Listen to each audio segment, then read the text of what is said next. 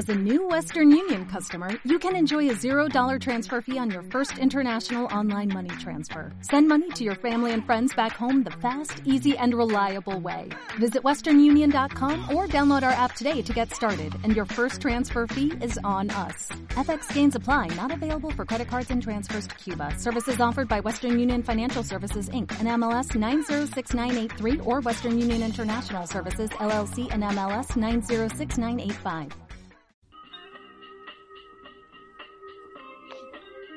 Hola, hola y bienvenidos a una nueva entrega de Visionarios Podcast. Cata, ¿cómo vas? Hola Mario, bien, bien, muy bien. Feliz de tenerte en cabina por fin. Sí, yo también estoy muy contento porque pues los visionarios sabrán que por medio de esta pandemia pues hemos estado alejados y hemos generado contenido pero desde nuestras casas.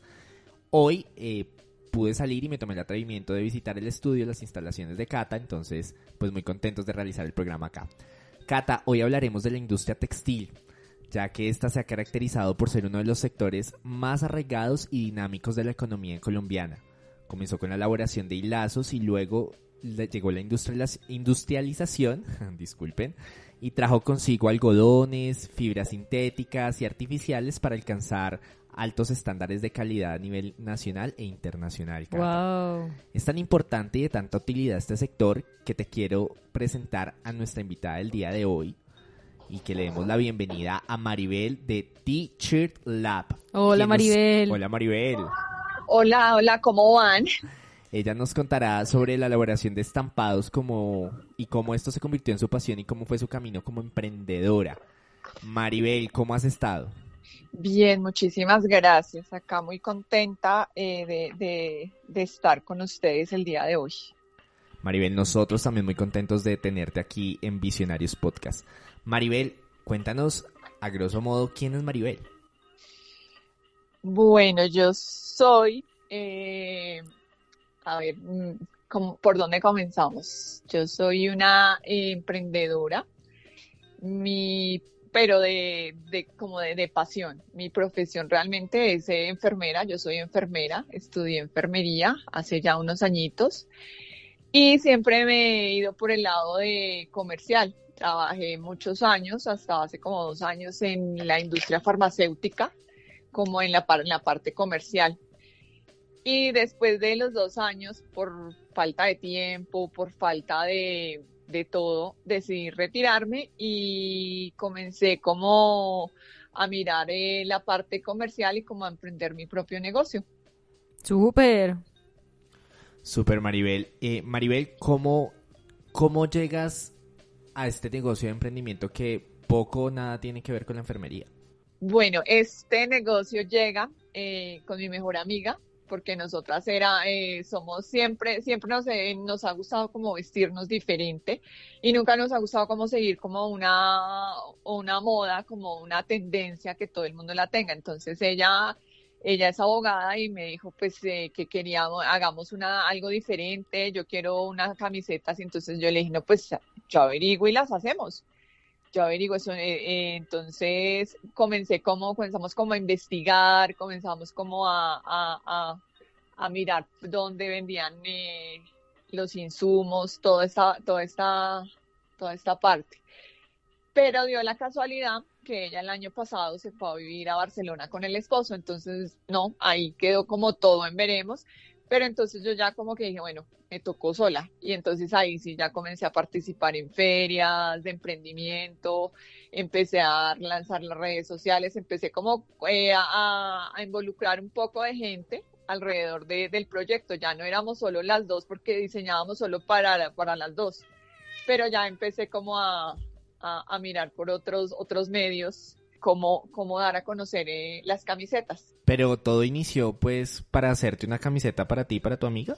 Sí, sí, sí, la verdad, todo inició, todo inició eh, eh, para hacer eso, pero pues también viendo la necesidad de generar algún ingreso, porque pues como ya no estaba trabajando, estábamos dependiendo solo de mi esposo, entonces también fue como la necesidad de, oiga, esto, esto puede generar algún negocio, pues hagámoslo. Entonces también eh, fue esa necesidad. ¿Cuándo nace Teacher Lab?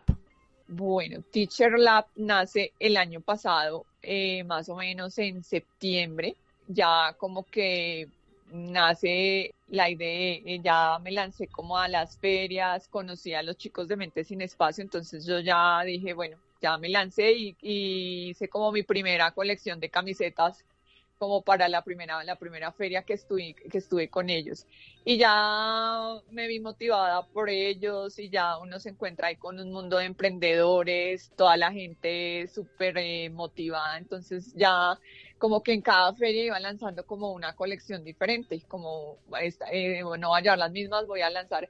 Y cada día me fui como apasionando más, como buscando diseños, buscando cómo, cómo ser diferente, ya iba a investigar más como los insumos, dónde los venden, eh, en qué sitios son de mejor calidad. Entonces ya uno se va como involucrando en este medio y, y es muy chévere porque es como mi pasión. Me voy como apasionando.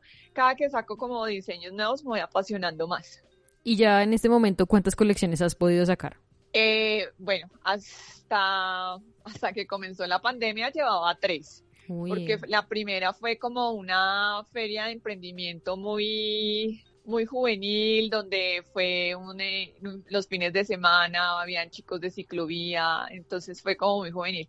La segunda fue en un hostal de la Candelaria, que ya era eh, más que todo extranjeros, ahí sí ya, y dio la casualidad que fue como con el Carnaval de Barranquilla, entonces lancé como camisetas acorde con el Carnaval de Barranquilla, para que pues todos los extranjeros que estaban en ese hostal conocieran como un poquito de, nuestra cultura. Maribel, yo tengo una pregunta. ¿A ti llegan las camisetas eh, ya hechas o tú realizas todo el montaje de la camiseta más el estampado o solamente tú realizas los estampados? Bueno, eso depende. Lo que pasa es que en este momento también la, eh, los insumos de las camisetas obviamente es muy difícil encontrar una persona que las haga. Los diseños están, pero me queda muy difícil encontrar una persona que las haga. Entonces, ¿qué hago yo? Yo hay fábricas, en, eh, en estos momentos ya he encontrado como dos o tres fábricas de camisetas. Las camisetas son en polialgodón, es un material súper fresco. Entonces ya hay unas fábricas que las hacen y encontré los diseños que que van acorde como en lo, que quieren las clientas, entonces ya las estoy comprando y eh, las diseño, obviamente pues toca hacer el diseño gráfico, eh, todo y las estampo en eh, sublimación. Oh, súper. También, bueno, cabe recordar, visionarios, que hay diferentes tipos de estampados, ¿no? Tenemos la sublimación, tenemos el screen, tenemos también el vinilo termoadhesivo. Eh, pero entonces, háblanos un poquito más de lo que tú te dedicas, la sublimación. ¿Cómo se hace la sublimación? Bueno, la sublimación es un estampado eh, al calor. Primero que todo, lo importante para que una sublimación quede bien es el diseño, porque la imagen no puede estar pixelada, no puede eh, estar los colores. Entonces lo que hacemos es coger la imagen, arreglarla, montarla súper bien y ya eh, esa se imprime en una impresora de gran formato y se recorta y eso es en una plancha a calor. Obviamente eh, tiene como una presión, un calor adecuado y las, las únicas camisetas, el único material que se deja sublimar es el polialgodón que no, el algodón, si no se, en el algodón no pega las tintas de, la sublimación, porque se, se, caen muy rápido. En cambio, en el, polialgodón, las imágenes quedan súper nítidas, tú las puedes echar en blanqueador, en lo que quieras y no destiñen, quedan ahí fijas, súper, súper bonitas, la imagen es muy definida. Ya eso depende, el éxito de la imagen depende en el diseño. Lo que es la plancha, ¿ustedes cuentan con un negocio eh, ya hecho, o sea, estipulado, un local físico? ¿O dónde tienen la eh, plancha? No, las planchas en, en ese momento yo no tengo nada propio porque pues obviamente la producción no da para no no es no da para para comprar una plancha. en ese momento todavía no, todavía no, más adelante sí. Y como la impresora es de gran formato, entonces eh, yo las mando estampar, eh, yo hago el diseño, hago todo y tengo un sitio especial donde me, la, me imprimen y me las planchan y me las planchan. O sea, ya te las entregan listas para vender. Sí, ya, la, ya las entrega lista y como la mayoría eh, últimamente, pues con todo eso se está trabajando sobre pedido, entonces yo ya tengo los pedidos listos, las imágenes, entonces es sino pues despacharlas o, o ir a llevarlas. Oye Maribel, qué pena ser atrevido si esta pregunta va a ser atrevida, pero ¿qué porcentaje hay? ¿Cómo, cómo comienzan a jugar con los porcentajes eh, de dinero con la persona que te ayuda a imprimir el diseño y a estamparlo y tú con el, lo del diseño? El la verdad, a mí me parece que, o sea, es un porcentaje muy bajo, es muy, eh, ese, este tipo de estampados es eh, realmente, pues es económico a comparación de otros estampados que, que se hacen, es, es muy económico, yo diría que es como un, se va como un 5%, yo diría menos. Oh, realmente entonces es muy rentable este negocio de las camisetas. Sí, sí, sí, es muy rentable. Lo que pasa es que como es, eh, es que ese es otro problema, como es tan rentable, entonces todo el mundo quiere hacer camisetas estampadas, entonces ahí ya, ya el negocio es como difícil, la calidad, entra a jugar como la calidad, el precio y todo el mundo quiere como, como vender lo mismo. Sí, tienes razón Maribel, de hecho en algunos estudios hechos en una tesis de la Javeriana, se leía y se decía que realmente pues eh, es una o sea es como un campo en el cual cuando se entrevistan a las personas ellos no tienen claridad de decir una marca favorita en estampados porque hay mucha competencia y muchas maneras de estampar entonces eh, digamos que es un mercado bastante dinámico.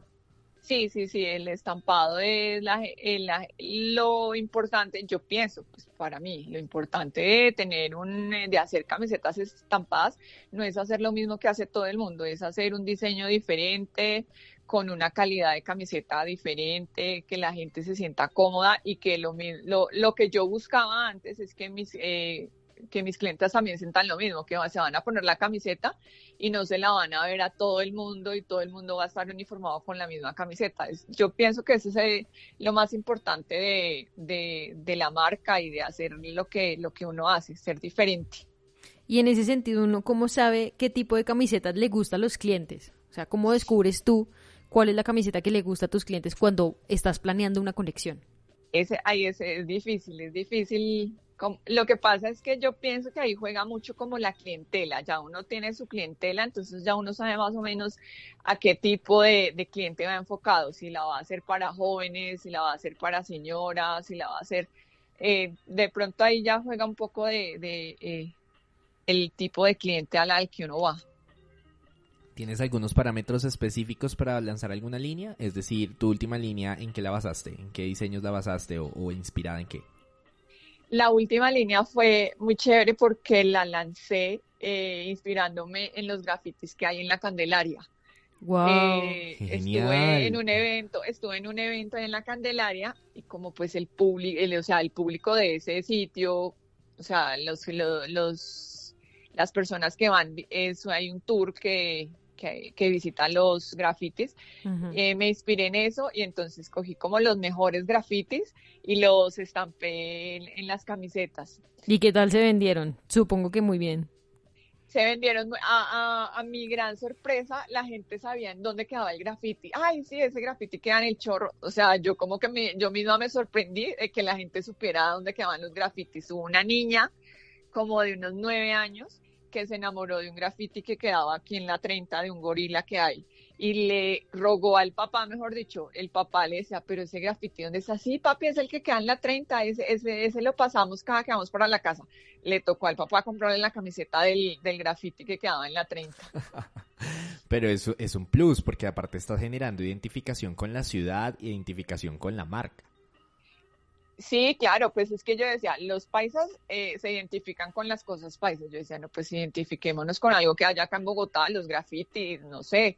Y como el evento era en la Candelaria, yo dije, no, pues acá los grafitis son, no, y, y quedaron súper lindas las camisetas. Hay un grafiti que me encanta que queda en el chorro, que es una indígena, es una indígena. Esa camiseta se ve espectacular, esa camiseta quedó súper linda.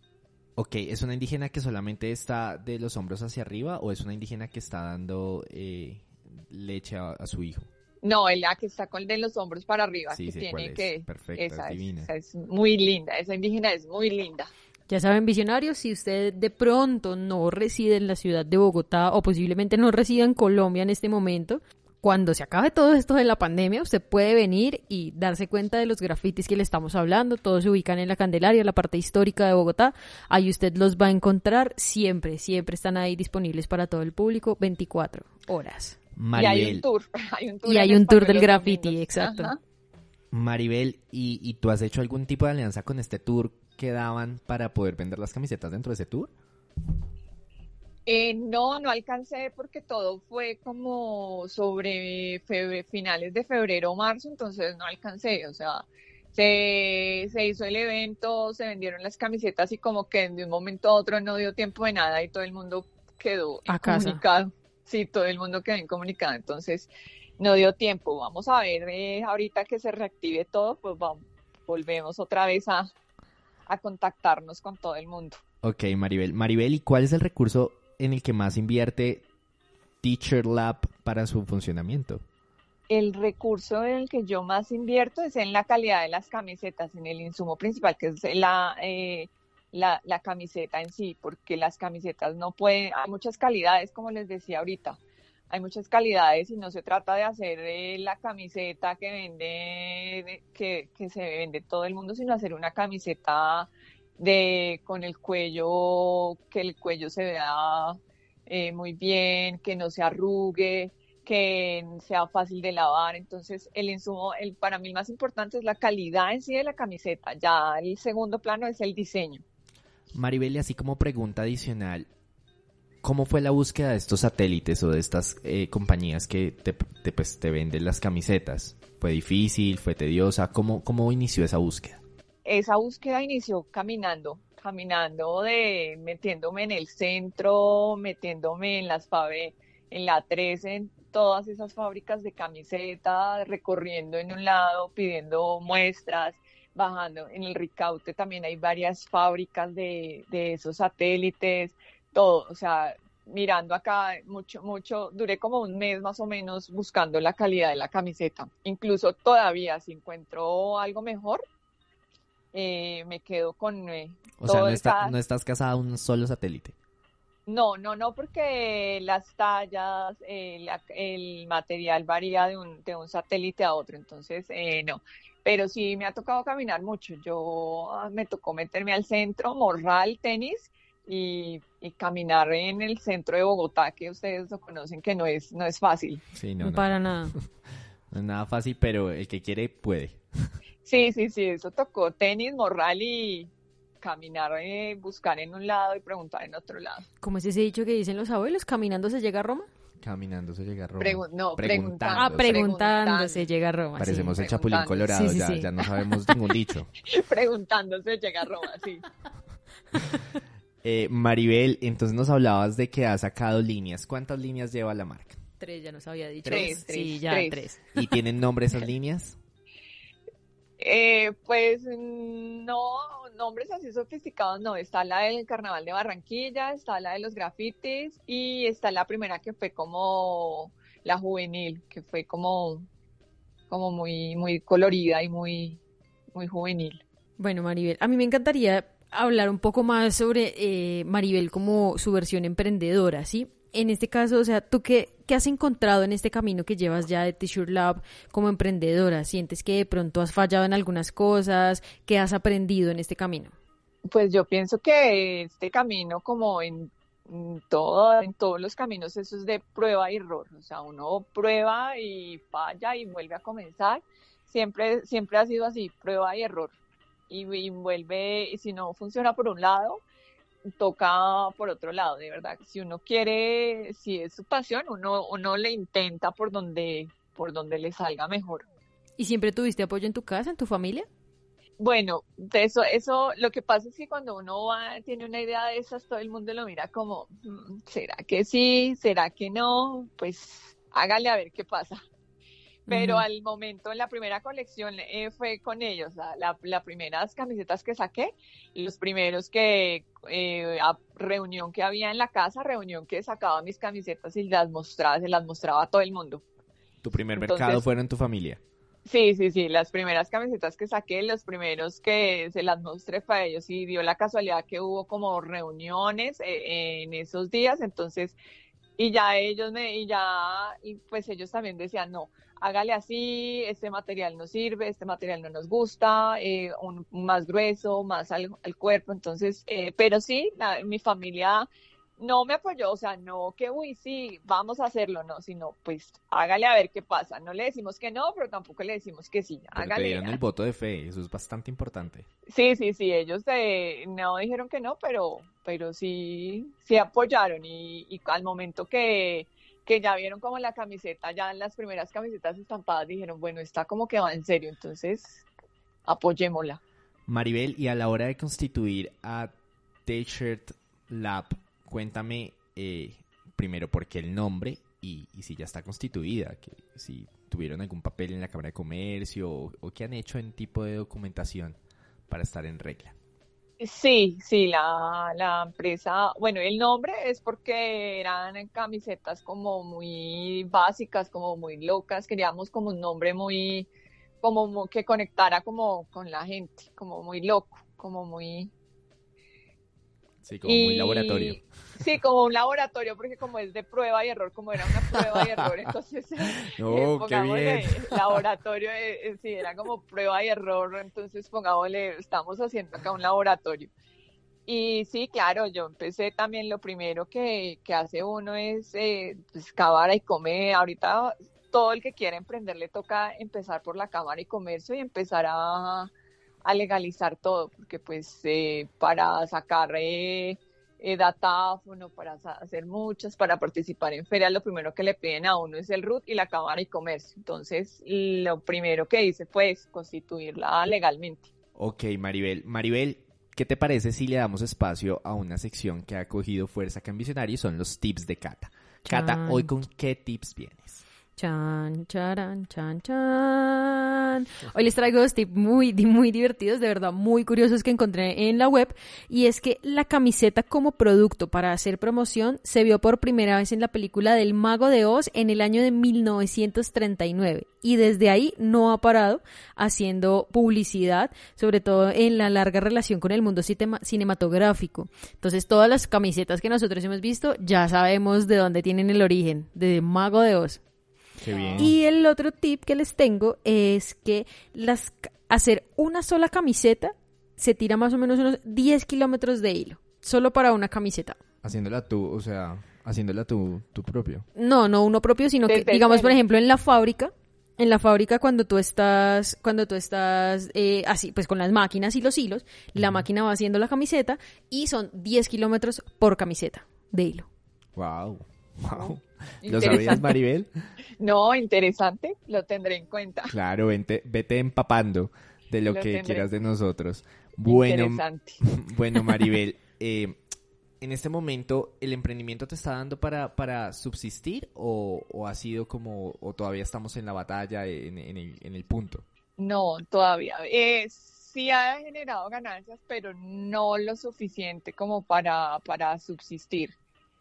En este momento, sea, bueno, yo eh, duré como dos meses, hasta hace como 15 días volví a reactivar otra vez como la, la producción de las camisetas. Claro.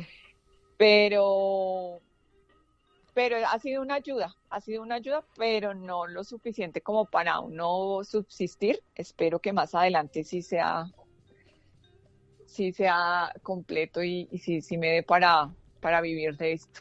No, es que la, la, cosa es que la, embarrada básicamente fue que se frenó todo el comercio en este momento, o sea, realmente todo el mundo, por ejemplo, muchos emprendimientos que estaban ahí arrancando, que digamos, por ejemplo, ya llevaba cierta trayectoria, pues obviamente se ven muy afectados con todo esto y yo me imagino que igual tú tuviste semanas donde te cerraron todo, las fábricas, donde cerraron obviamente pues las personas que te hacían los estampados, obviamente digamos domiciliarios y todo este tipo de cosas, pues tuvo que haber parado. Claro, es que incluso todavía están atendiendo como por eh, ventanilla, puerta cerrada. Entonces uno tiene que como tener los pedidos y ir y llevarle la lista y esperar a que le alisten el pedido y salir y, y en donde hacen lo de, donde me colaboran con los estampados, pues es una, es un centro de diseño grande y también estoy trabajando a puerta cerrada. Incluso la semana pasada se demoraron casi una semana en entregarme un- una, eh, como 10 camisetas que mandé a hacer. Entonces, ha sido, ya se puede trabajar, pero ha sido muy, Complicado. muy lenta la, la, la reactivación, es, todavía ha sido lenta. Esperemos que, que ya el primero de julio empiece otra vez a...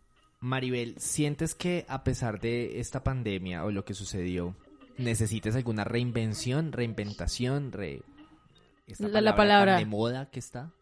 Bueno, es que la reinvención, es que para mí la reinvención sería como cambiar todo, como volver, volver a empezar todo. Y pues yo pienso que si a uno le gusta algo, uno tiene que persistir en lo que está haciendo. Porque, pues ese- este ejemplo yo se lo pongo como a más o menos cuando siempre hablo del tema. ¿Qué pasa con la gente que está reinventándose? Todo el mundo se está reinventando haciendo insumos para protección.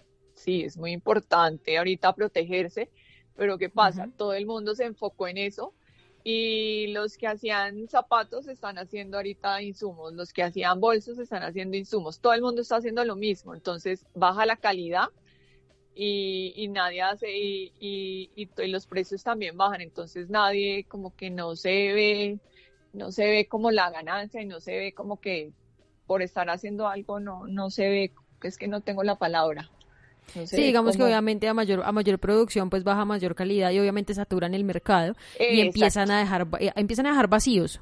Empiezan a dejar Exacto. vacíos. Ahí es donde tú entras y aprovechas este vacío. Y ahí es donde yo te digo como, bueno, ¿y qué tal han sido las ventas? Por ejemplo, ya que te reactivaste. ¿has tenido buenas ventas? ¿O más o menos? ¿O sientes que se ha mantenido el nivel incluso antes de que empezara la cuarentena? No, eh, ya la gente, lo que pasa, eso es otra cosa, lo que pasa es que la gente ya siente la necesidad como, oiga, yo llevo como dos meses en pijama, pues yo quiero comprarme una camisetica bonita, quiero como cambiar el, el look.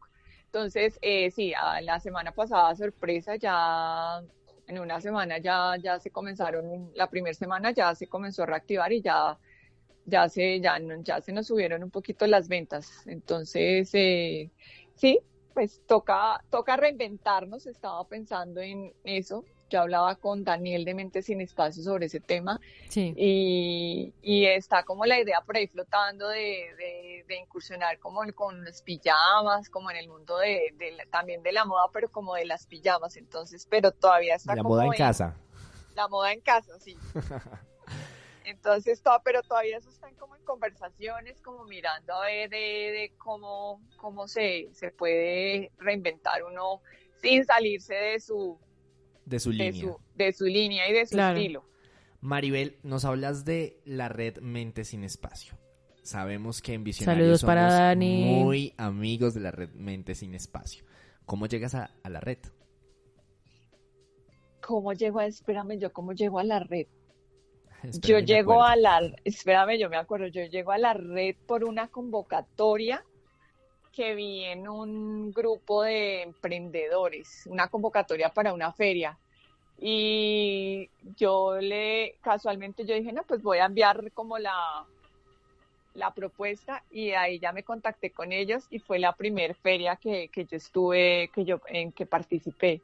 Así llegué eh, por medio de una convocatoria que ellos hice- que se hicieron. ¿Cuáles son los requisitos que se piden para participar en la feria, en las ferias de emprendimiento? Eh, los requisitos eh, que ellos pedían era eh, tener un producto pues innovador, tener un producto como eh, diferente, eh, ser como como único, o sea, que no fuera copia, que no fuera copia de otros, tener como un producto exclusivo y no más, el- eso era como lo más eh, importante y el, y el requisito más importante, ser como tener un producto como diferente a todos. ¿A estas ferias hay que inscribirse con cuánto tiempo de anticipación o, o es sobre el tiempo? No, ellos hacen la convocatoria como con un mes, do- eh, de un mes, dos meses de, de anticipación y tienen unos cupos limitados. Ellos tienen unos cupos limitados. Entonces uno se inscribe, ellos revisan eh, como todo la, la propuesta, las fotos que uno le manda y ellos son los que deciden si lo aprueban, si la feria va acorde con el producto de uno o no. Pero es más o menos uno, uno o dos meses de, de anticipación. ¿Y cuánto producto se puede llevar a una feria de, emprendimiento. No, más bien, ¿cuánto producto llevas tú sabiendo que de pronto es, es como, este es el hit? O de pronto te han pedido camisetas que tú digas, uy, no, ya no tengo de esa. Eh, no, yo pienso que eso, eso, eso es muy diferente en cada feria, eso, eso va, es diferente, porque las ferias son, como puede que sea la feria, uno no sabe a qué atenerse, uno va a una feria ciegas, o sea, tú vas y pagas, como puede que sea la super feria que vendas todo, o como puede que no vendas nada, que sea solo contactos, entonces eso eh, es muy relativo, la verdad, la, llevar producto a una feria es, es muy relativo, como puede llevar yo no sé, yo pensaba, pienso que puede uno llevar como una, dos, yo podría llevar como dos docenas de camisetas, como en otras puedo llevar una sola docena, o sea, es muy relativo. Ok, pero si piensas que las ferias son fundamentales para el emprendedor, es decir, son básicas para querer emprender, o sea, sientes que las ferias son, son una buena ayuda. Sí, claro, las, las ferias son una ayuda porque uno genera, primero que todo, eh, contactos, genera también eh, como el feeling con el público, porque pues si tú tienes un buen producto pero no lo das a conocer, uno no sabe si puede que a uno le guste, pero a otra persona no le gusta, a las demás personas. Entonces generan contactos, generan como el, el feeling con el público. Eh, y es como general como una red de emprendedores porque el uno vende una cosa, el otro y al lado de una cosa puede vender otra y usted qué tiene. Entonces uno se ayuda mucho, uno genera como muchos contactos en las ferias. Red. Uno genera red. Sí, exactamente, como el nombre dice, una red de, apoyo y una red de... Y pasando todo esto, ¿qué, qué, sigue para T-Shirt Lab?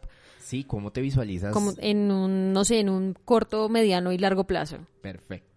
No, pues la verdad, yo espero que se reactive todas las ferias y que, y que todo lo empiece, que todo el mundo comience como a, a, perder otra vez. Bueno, es que perder el miedo a salir ya como que es difícil, pero no sé, yo pienso que en un futuro volver otra vez a, a tener contacto con el público, a tener como los eventos. Es que lo importante de los productos es estar como en los eventos como hacer eventos, como darse uno a conocer así con el uno a uno de la gente. ¿Las redes sociales te han ayudado a, esparcir tu producto? Las redes sociales eh, generan como muchas eh, vistas, o sea, la gente lo mira y le gusta y le gusta, pero la, todavía falta mucho para que la gente compre con las redes sociales o, o por lo menos eh, a mí me va mejor con el uno a uno que con las redes sociales. Ok, Maribel. Maribel, a mí sí también me gustaría saber precisamente eh, si eh, vienen diseños nuevos en este momento, eh, si has pensado en, en, otra línea, no sé, tal vez pandémica. sí, sí, sí, toca, toca sacar una línea con, con de acuerdo a la, sí. Del COVID. Dicho, dichos en cuarentena, toca sacar una línea que diga dichos en cuarentena. Sí, yo creo que sí, yo creo que al momento que, que uno vaya como recolectando ideas y vaya mirando como qué es la tendencia, sí, saldrá la, saldrá, saldrá la otra la línea de, de cuarentena. toca mirar tendencias y mirar a ver qué, qué se está que se está moviendo por las redes sociales. O sea que tú para crear un diseño miras tendencias y miras algo en que puedas ser única, o sea que tu que esta camiseta no la encuentre en ningún otro lado, ¿cierto? Sí, sí, sí, yo me va, sí, yo miro la tendencia y miro, pero también eh, que sea única, que no vaya a, a generar de pronto lo mismo, que tenga otra, otra, otra marca de, de camisetas. Maribel, y en este momento de tu vida, cuando, eh, si Dios lo permite, llegase a terminar esta época de pandemia, ¿volverías a trabajar en algún momento como enfermera de nuevo o seguirías ya con tu emprendimiento o, ya como emprendedora total? No, yo pienso que yo seguiría como emprendedora. Es que lo que pasa es que la, la parte de enfermería en estos momentos es lo mismo. Está, hay mucha demanda, todo el mundo quiere trabajar. Obviamente con esto también hay mucho desempleo, todo el mundo quiere trabajar. He pasado hojas de vida, pero la verdad no, no, no ha salido nada y también los requisitos ya en estos momentos, obviamente una enfermera tiene que tener cursos eh, de reanimación, cursos, actualizaciones, todo, entonces me tocaría volver a actualizarme, volver a actualizar todo mi, mi información, todo, y para poder volver a, a, a la enfermería. Por ahora te Por has ahora- empoderado en el emprendimiento. Sí, por ahora continúo con mi emprendimiento. Maribel, No, pero súper. Genial, Maribel. Maribel, vamos a ir con una dinámica muy rápida que solemos hacer en Visionarios y es, vamos a decir unas cuantas palabras y tú nos vas a responder con otra palabra que sea la más, la que más se te venga a la cabeza rápidamente. Ay, Dios. Ay, Dios. No, pero no sufras. No, Respira y no respira. sufras. Vamos a respirar. Ay, Dios. ¿Listo, Maribel? ¿Preparada? Listo.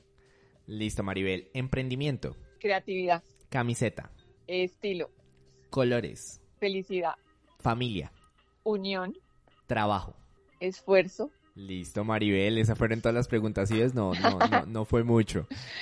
Maribel, ¿nos quisieras regalar un consejo al futuro emprendedor que nos está escuchando y diga, quiero emprender, pero no sé cómo?